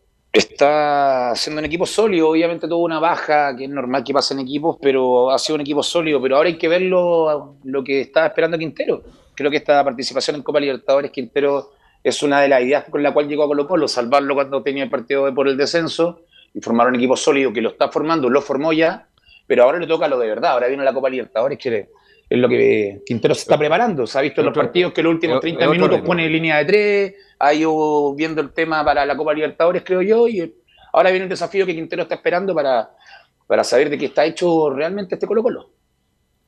Sí, la Copa Libertadores es muy difícil, pero Colo Colo tiene un buen plantel, y lo hemos dicho hasta la saciedad, este, juega bien, tiene una línea futbolística. Vamos a ver, pues si esto pasa definitivamente como le va el sol. Yo creo que si Colo Colo pasa la otra fase y la pasa bien, yo creo que está cumpliendo. Obvio que Colo Colo hay que exigirle más, porque si nos conformamos de que hay que pasar una fase, No. que no, no, no, yo creo que es muy Cuarto poco final por lo menos. ¿Ah? Cuarto ¿Ah? final por lo menos tiene que ser. Por lo menos Colo Colo, con lo que ha invertido, tiene que llegar a un No, cuarto pero final. tampoco ha invertido tanto en, en comparación. No, pero Velus debería llegar a un cuarto Pero, ah, final no, para no ser fracaso. Pero si no, por invertir Velus se No, van, a- pues, se van a vamos. ganar las grandes copas. Colo Colo pasa en la fase grupo, yo creo que hay que ir a la plaza, no sé a dónde quiere plaza, en la plaza que quede para en Chile y ir a celebrar. Porque insisto, es mucha la diferencia con el resto de los equipos de Sudamérica, Camilo. Sí, totalmente. Yo también concuerdo en que octavos de final. El año pasado a la Católica se le, Mm. se le- ya fue evaluado bien positivamente y eso que era el equipo campeón. Así que con, Pero con lo que tocaron reales de verdad. ya, ya te nombré cinco que son Está bien, pero, cinco. Velo, Te nom- Velo, está pero Colo Colo, Católica, no Liga pueden, no Universitaria. pueden apuntar Está a el, pasar el grupo. de. Barranquilla, están lejos de eso, muchachos. Sí. Insisto, Colo Colo pasando la fase, yo creo que es, un, es una, una buena campaña. Lo fundamental es la localidad en esta copa. Nicolás. Sí. Bueno, de hecho, eh, José Daniel Moró lo dijo, dijo lo mínimo que aspiramos a llegar a cuartos de final, lo dijo ahí el Loro, que fue campeón, se sabe de esto. Bueno, ¿cuáles son los bombos? Y aquí están los posibles rivales. En el bombo 1 tenemos, por ejemplo, las potencias. Palmeira, River, Boca, Flamengo, Nacional, Peñarol, Mineiro y Cerro Porteño. En el grupo B, en el bombo 2 que diga, Paranaense, Libertad Independiente del Valle, La Católica, Emelec, Corinthians, ahí Colo Colo y Sierra Vélez. En el bombo 3 está Sporting Cristal, el Deportivo Cali, Bragantino, que fue subcampeón de la Sudamericana, Deportivo Táchira, Alianza Lima, Tolima, Colón y Caracas. Y el grupo 4 está Always Ready de Bolivia, Talleres de Córdoba, que podría enfrentarse ahí el Pío Solar y su ex equipo, Independiente Petrolero, que es de Bolivia, Fortaleza, Olimpia, que ya, se- ya sabemos que cerró, eh, Estudiante, que finalmente dio, hay que saber ahora quién va entre Católica de Ecuador y de Strong, y el último que se cierra América Mineiro, o, ah, América Mineiro, que eliminó, recordemos, al Barcelona. Esos son entonces los, los bombos y Mira, los posibles rivales que le pueden tocar a Colo Colo. dijiste que está Estudiantes y Olimpia. Imagínate en el grupo de Colo Colo Católica. O sea, Olimpia vieron el partido ayer con el Fluminense, ¿no? O sea, está a otro ritmo, igual que Estudiantes. Así que está, está complicado por todos lados, Nicolás. Y la última que escuchamos de ya de Pablo Solá en esta jornada es la número 5 que se refiere a lo más próximo, el rival del día domingo, a Palestino. En la 5 dice Solari, Palestino es un equipo durísimo, no te puedes relajar con nadie. La verdad que Palestino es un equipo durísimo, como bueno, como todos los equipos del torneo. eh, la verdad que no te puedes relajar con nadie. Todos te complican, todos te pueden complicar. eh, nosotros afrontamos todos los partidos de la misma manera, vamos a plantear nuestro juego.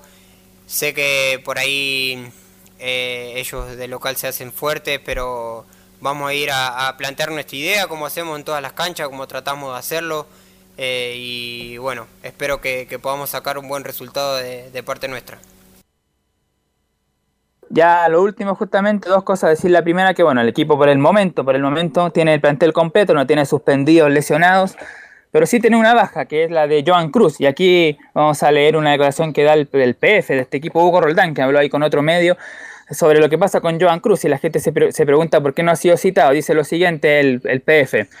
Joan Cruz vino de la selección chilena, de la sub-20, con un pequeño desgarro y ahora está en recuperación. Esta semana se reintegra, por la de ahora que estamos, a la parte física y esperemos que evolucione para insertarse otra vez en el grupo y pelear un lugar que en su momento lo tuvo. Así que esa razón, por eso Joan Cruz no ha citado en estos partidos, pero salvo eso, el resto del plantel está disponible para enfrentar el domingo a Palestino allá en la cisterna. Ok, gracias Nicolás Gatica. Estaremos atentos. Mañana nos va a entregar la formación definitiva Nicolás Gatica de Colo Colo ante Palestino. Y el que se enojó con el presidente de la República no es nada más ni nada menos que Paulicho, ¿ah? Y no se lo mandó a decir con nadie en Belén Hernández, ¿sí o no? Sí, muy buenas tardes, Belus, y a todos los que nos escuchan hasta ahora. Claro, le- en conferencia de prensa hoy habló Cristian Paulucci, justamente como tú lo mencionabas, y le consultaron por las Belén, ¿te palabras puedes acercar que... un poco al, Acércate al al micrófono, del- Belén. del Ahí sí. Un poquito más, por favor. Estás como ¿Ahí? lejos. No, te escuchamos lejos igual. Pero dale nomás, dale nomás. Bueno, justamente le preguntaron por, por las declaraciones que, que hizo el, el presidente Gabriel Boric sobre la pregunta que, mm, bueno, sobre, sobre lo- los tres partidos consecutivos que venía, que, venía cayendo la Universidad Católica, eh, le consultaron a, a Cristian Paulucci que qué le parecían las recomendaciones que, que le hacía el presidente justamente en la parte defensiva donde la Universidad Católica está teniendo problemas con la lesión de, de Germán Lanaro y también la de Branco Ampuero.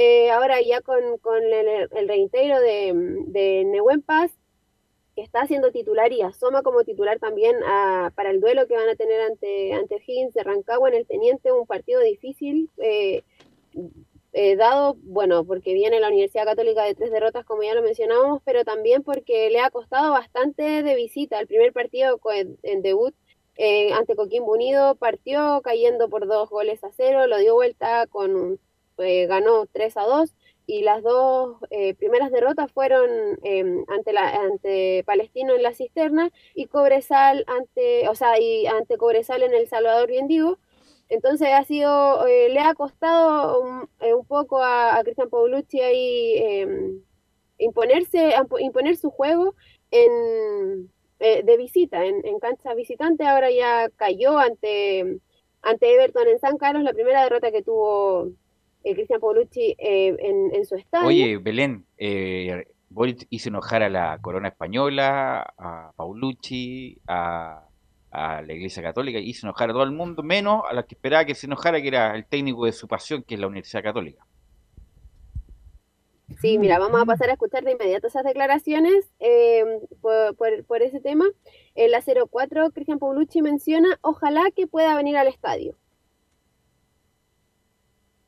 Todos estamos en condiciones de poder decir cosas eh, y más cuando se pierde de, de tener ciertos enojos como hincha. Eso nosotros lo, lo- entendemos y es lógico por la pasión. Ojalá que pueda venir al estadio. Usé un término que no, no, no me gustó, que fue un desastre. Se ve que como no viene al estadio, no vio el partido. Y vuelvo a reiterar que nosotros tendríamos que haber sido un justo ganador. Y si el partido terminaba 3 o 4 a 1, eh, era un resultado totalmente lógico, o 2 a 1 pero tendríamos que haber sido justo ganador por las 11 situaciones claras que tuvimos de gol. Entonces, por ahí vuelvo a decir, o no vino al estadio, a lo mejor no, no, no, no pudo ver el resumen o todos los goles que nosotros nos erramos y que creamos y cómo jugamos. Lo van a llamar los asesores a Boris para que regule un poco Paulucci y Camilo, ¿no? Exactamente, Muy para violento que- Paulucci. Para que vaya al estadio y Paulucci también que viene también hace tiempo ya con, con declaraciones viene polémicas así que pero en el fondo el que no va al estadio no, no puede opinar decía Paulucci en el fondo se entiende eso también Pero a lo mejor lo vio entero el partido por televisión. No, si lo ves, es, Sí, lo fan- No, si lo- es- es hincha del muchacho. Lo siguió por el celular, Un desastre. A lo mejor lo dijo en forma apresurada, pero qué bien que el presidente de la República opine al respecto, si tiene que opinar de todos los temas. Pero Paulucci se nota molesto, ah, ya está inquieto, ya ni- cuando con la segunda derrota Camilo Vicencio cambió mucho la personalidad de Paulucci, propio de las derrotas además. sí pues ya también ya ha tenido polémica de hecho fue expulsado no va a poder dirigir el fin de semana también con los árbitros muchos reclamos Belén. Ga- Gabriel Boric, eh, la declaración que, que tuvo ese día en, en la entrevista, mencionó que, que, claro, que había visto el, el partido a pesar de que fue su primer eh, día en la moneda. Eh, de igual forma había, había visto el partido y por lo que mencionaba también y se destacó era que a las cosas que él no quería renunciar era a ver los partidos de la, de la Universidad Católica porque es muy hincha de, del cuadro cruzado. Pero de cara a lo que viene, a lo que, al trabajo que ya se viene, mm, o sea, han realizado esta semana ya para, para el duelo que van a tener este sábado ante O'Higgins de Rancagua en el Teniente.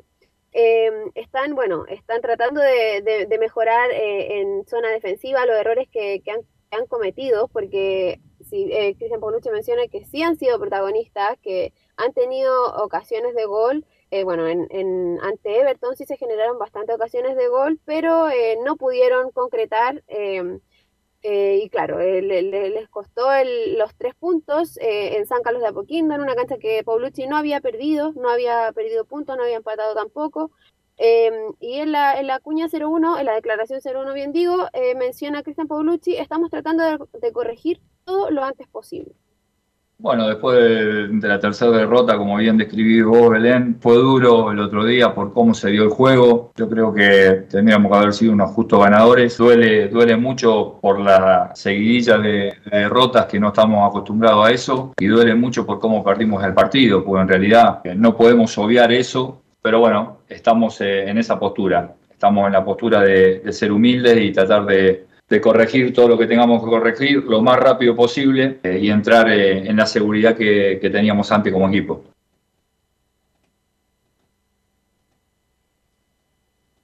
Otra, otro, otro eh, tema que le preguntaron a Cristian Paulucci fue si es que mm, él sentía que su cargo estaba, corría peligro en caso de que cayera nuevamente y asumara la cuarta derrota consecutiva, la tercera de visita. em, y eh, eh, o, le o- o también le, le- le comentó el colega si es que si es que sentía algún algún respaldo por parte de la dirigencia y que claro que sintiera que, que aún así lo iban a esperar y iban a esperar a que a que los resultados se volvieran a dar y que eh, retomaran la senda de- del triunfo que es lo que la Universidad Católica hace ya cuatro años está estaba acostumbrada y también estaban los hinchas acostumbrados como también lo mencionaba con, con la respuesta que dio de Gabriel Boric que era lo lo lógico que los hinchas ya se empezaran a, a, poner inquietos porque, claro, van tres derrotas consecutivas, no es algo común, o sea, no es algo que estaba acostumbrado el último año eh, el cuadro cruzado. Y en la, en la 02 menciona, estoy yo estoy tranquilo porque ahora no hay nada malo. Yo estoy muy tranquilo y cuando yo en algún momento vea que, que hay algo malo, que en este caso no lo, no lo hay, entonces van seis fechas, faltan 24 fechas más la copa, entonces bueno, eh, no hay que tratar de, de, estar tranquilo y seguir trabajando. El año pasado faltaban cinco fechas y estábamos cinco puntos abajo, la misma diferencia que nos llevan hoy con 24 fechas por jugar. El año pasado estábamos con un rival que es uno de los clásicos rivales, con un equipo bárbaro. Cinco fechas, cinco fechas antes de que, termine el campeonato estábamos cinco puntos abajo y terminamos seis puntos arriba. Así que el que quiere ver las cosas mal, la va a ver muy mal porque escucha o lee cierta cosa que, que, que, conviene decir por ahí, pero en realidad nosotros tenemos con la gente de Católica, el club y los jugadores y el cuerpo técnico tenemos que estar súper tranquilos porque sabemos que estas cosas las vamos a revertir. Bueno, el sorteo, como decía Laurencio Valderrama, es el 25, pero ¿cuánto se inicia la Copa Libertadores de fase de grupos probablemente tal? Camilo, ¿tiene fecha? fecha eh... El en abril. En y van abril, a ser partidos ya. seguidos como el año pasado. Eh, fueron Los seis partidos fueron una semana tras otra. ¿Te acuerdas que antes había un descanso de algunos días sin partido? Pero ahora, eh, como el año pasado, fue eh, todos los partidos en semanas consecutivas. Por eso te pregunto que va a tener una seguidilla importante de partidos Belén entre Copa, que exigencia mayor, Campeonato Nacional, a lo mejor va a alternar ahí y si es que no está bien firme Católica, puede seguir perdiendo puntos, Belén. Sí, bueno, justamente para a, ahí yo, yo me imagino que, que van a tomar, protagonismo, tomar protagonismo los refuerzos que no han sido protagonistas en, en el campeonato local y van a ir alternando eh, por el tema de la Copa Libertadores, la Copa Chile también y el, el campeonato local que es una de sus prioridades, el campeonato local, como ya lo ha mencionado también el gerente deportivo, eh, los jugadores y también el, el, técnico, que el pentacampeonato es eh, su objetivo principal este año.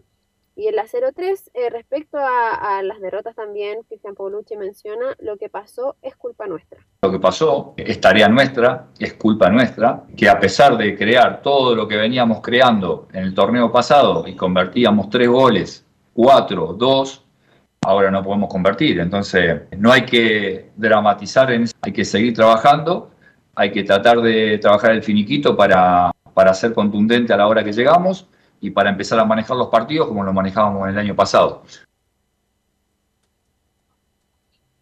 Ya para ir, para ir cerrando, eh, respecto al tema de, de Yamil Assad, todavía no hay un comunicado oficial respecto a las sanciones que, que, va a obtener por parte del club. Así que ahí vamos a estar atentos a ver si mañana o ya en definitiva la próxima semana van a, van a comunicar eh, sobre ese tema. Sí, tienen que dar la cara, decía Mauricio Real. Gracias, Belén. Buenas tardes. Sí, muy patudo Mauricio Real. Bueno, eh, te deposito, te deposito. Claro. Eh, vamos con Juan Pedro, que nos va a hablar de Antofagasta. Se viene el partido con la Unión Española y hay novedades también en la situación. Juan Pedro Hidalgo.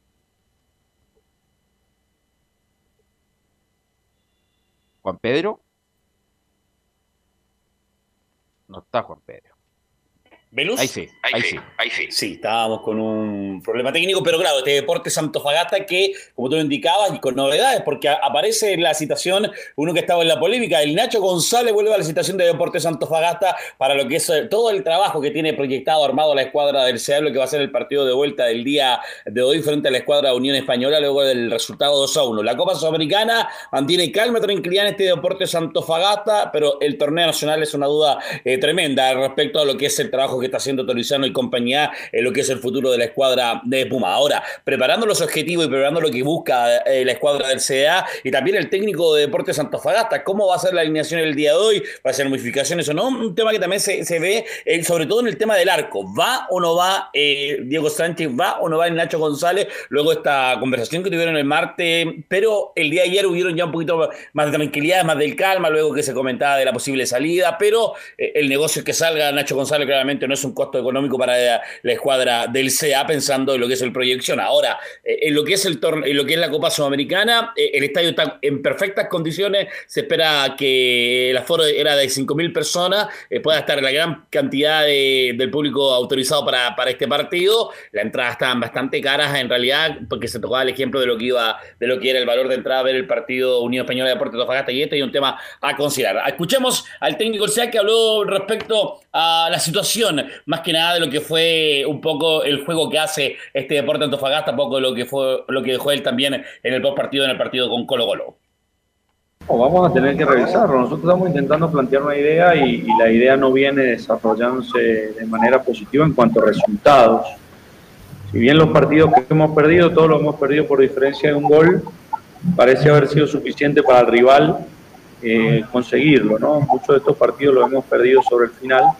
El caso del de la U, el caso de Cobresal. eh, hemos perdido, digamos, esos dos partidos en, en- esa situación de, de- de no poder cerrar con la consigna de que si no lo puedes ganar no lo pierdas. Entonces vamos a tener que ajustar un poco más. Frases que se repiten en el técnico de Deportes Antofagasta, eh, el se- eh, sigue en Deportes Antofagasta y que claramente es un tema eh, es a plantear respecto a lo que es el futuro, en lo que es el día de hoy el partido de Unión Española y si Deportes Antofagasta clasifica o no clasifica al torneo eh, ya de la fase de grupos de la Copa Sudamericana. ¿Cómo alinearía Deportes Antofagasta? Podría ser Diego Sánchez o el mismo Nacho González, vamos a saber eso de las 5 o 6 de la tarde. Byron Nieto, Andrés Robles, Leonardo Vega y Juan Cornejo. Diego Orellana, Federico Bravo en el sector medio, arriba Gary Tello, Brian Hurtado, Matías Fredes, que también ingresaría en este equipo titular, y Gabriel Torres, que le gana la pulsada definitivamente a López para este partido que se juega a las 19.15 y que a contar de las 18.30 estamos en vivo desde el Estadio Regional a través de la señal eh, 2 de Portales Digital y también de MD Sport para este partido y 3 Deporte. Vamos a dar con toda la pasión de este partido de vuelta entre Deportes Antofagasta y la Escuadra Unión Española. Árbitro será el señor Jonah Ospina para Deportes Antofagasta, Unión Española, partido de vuelta de la Copa Sudamericana Velus Bravo. Gracias, Juan Pedro, muy amable, que tengas buena tarde.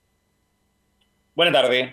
Vamos con Laurencio Valderrama y los que nos puede informar del rival, justamente, la Unión Española.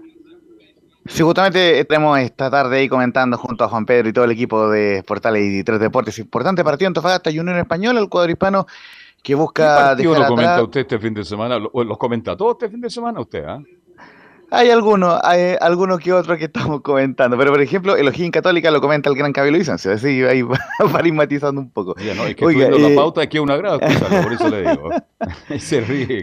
Bueno, No, me- no. ojalá que nos, que nos dure la garganta. Oiga, eh, eh, vamos de inmediato con, eh, bueno, con la más probable formación de la Unión Española. Eh, ojo con algunos portales que daban a Augusto Barrios siendo titular y Augusto Barrios baja por lesión. Así que más cuidado ahí con, con los amigos de, de los, de los portales online. Así que, claro, eh, las bajas de la Unión son Luis Pávez Muñoz, Augusto Barrios, lo decíamos por lesión, Claudio Espinosa y Paolo Hurtado, que está en reintegro deportivo, pero vuelve Víctor Felipe Méndez, la gran figura de esta Unión Española, y por cierto, Estefano Mañasco, quien venía de una suspensión, así que la más probable formación de la Unión Española será con Luis Mejía, el panameño de la portería, Estefano Mañasco, Jonathan Villagra, Tomás Galdames y Mario Larena, que entraría como lateral izquierdo, en el mediocampo Gonzalo Espinosa, Rodrigo Piñeiro, el, el uruguayo, y el mencionado Víctor Felipe Méndez, y en la delantera Ignacio Ibáñez, Leandro eh, Garate y Bastián Yáñez, eh, eh, también podría entrar en el mediocampo Ignacio Jara, pero esa es la más probable formación de la Unión. Y vamos a ir con César Bravo, quien en conferencia de prensa dio varios conceptos y uno de ellos en la 07 dice que vamos con la ilusión de remontar la llave, pero debemos tener mucha paciencia. A ver, eh, nosotros vamos con esa ilusión, con esa idea, hemos trabajado para eso, hemos conversado con los jugadores, eh, los jugadores también han conversado entre ellos, eh, cuál es la disposición y la disposición es ahora, nosotros también tenemos que tener la fortaleza necesaria para poder buscar eh, revertir el resultado hasta el último minuto. Ideal, si fuese antes, mucho mejor, pero si no, nosotros tenemos bien trabajado y tenemos bien claro lo que tenemos que realizar durante el partido y en qué momento debemos realizar. Insisto, puede uno leer desde ya que Antofagasta se va, se va a refugiar, va a apostar mucho al contraataque, te va a cerrar los espacios y nosotros ahí tenemos que tener la paciencia necesaria de la movilidad, del toque de balón, de la basculación para poder profundizar buscando lados débiles, lados fuertes y eso creo que no, lo hemos trabajado bastante bien está bien entendido por, de parte de los jugadores. Y la última que vamos a escuchar de César Bravo, quien, quien habló el miércoles en conferencia de prensa antes del viaje hacia Antofagasta, eh, le preguntaron por si sentía presión de una eliminación en Copa Sudamericana, si sentía en riesgo su cargo, y dice la 04, eh, le baja el perfil y comenta que todos los partidos son importantes y no me presiono por el resultado. A ver, yo creo que todos los partidos son importantes, no sé si uno más que otro, el nombre te lo dice, Guachipato también es un, jugador- un rival de jerarquía y un, tienen un técnico chileno bastante capacitado que, que también te da una jerarquía mayor. Nosotros no presionamos por el, por el resultado, yo creo que la gente que está afuera está, está buscando otras situaciones para, para tratar de enfocarse en ese tema, pero nosotros no, no, no nos preocupa, nosotros queremos hacer el mejor, la mejor presentación, tratar de obtener la clasificación y instaurar eh, la estrategia que nosotros queremos realizar y, y eso hemos trabajado, hemos tenido el tiempo y ojalá que se nos pueda dar, pero sí hay una convicción tanto del cuerpo técnico como de los jugadores para poder revertir esta situación. Y por último, muchachos, reiterar la invitación que hacía Juan Pedro. Desde las 6.30 estaremos con Antofagasta y la Unión Copa Sudamericana en Portales Digital. Ok, ¿algo más, Giovanni, Camilo, Carlos Alberto, para terminar? Un abrazo. Velus, Velus, eh, para Carlos, estuve con Mariano Puyol ayer y le manda muchos saludos. Así estuvimos conversando que ahora es el nuevo entrenador del Estado italiano, así que lo voy a ver bastante seguido y le mandó saludos, grandes saludos a Carlos. Se van a segunda entonces con Puyola. Oiga, que le vaya bien. Dele saludo a Mariano, ¿eh? gran puntero izquierdo, gran. Cuidado con el Es su nombre, con- Carlos, pero le mandó muchos saludos y un abrazo grande, así que se lo doy hoy Igualmente. día al aire. Oye, la invitación que extendía para las 20. Sí, cuidado con el Transmitimos descenso con Curicó la U. Puyola. Cuidado Ah. con el descenso con Puyola. Tranquilo, Cuidado. tranquilo, tranquilo. Gracias Camilo, gracias Giovanni, gracias Carlos Alberto. A las 20 horas transmisión de la U, ese polvorín de partido, la U con Curicó desde el Santa Laura, 20 horas, Estadio en Portales. Gracias Emilio, nos encontramos en un rato más.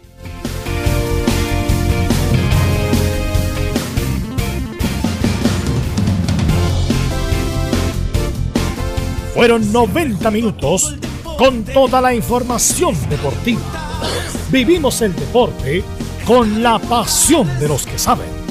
Estadio en Portales fue una presentación de Ahumada Comercial y Compañía Limitada. Expertos en termolaminados decorativos de alta presión.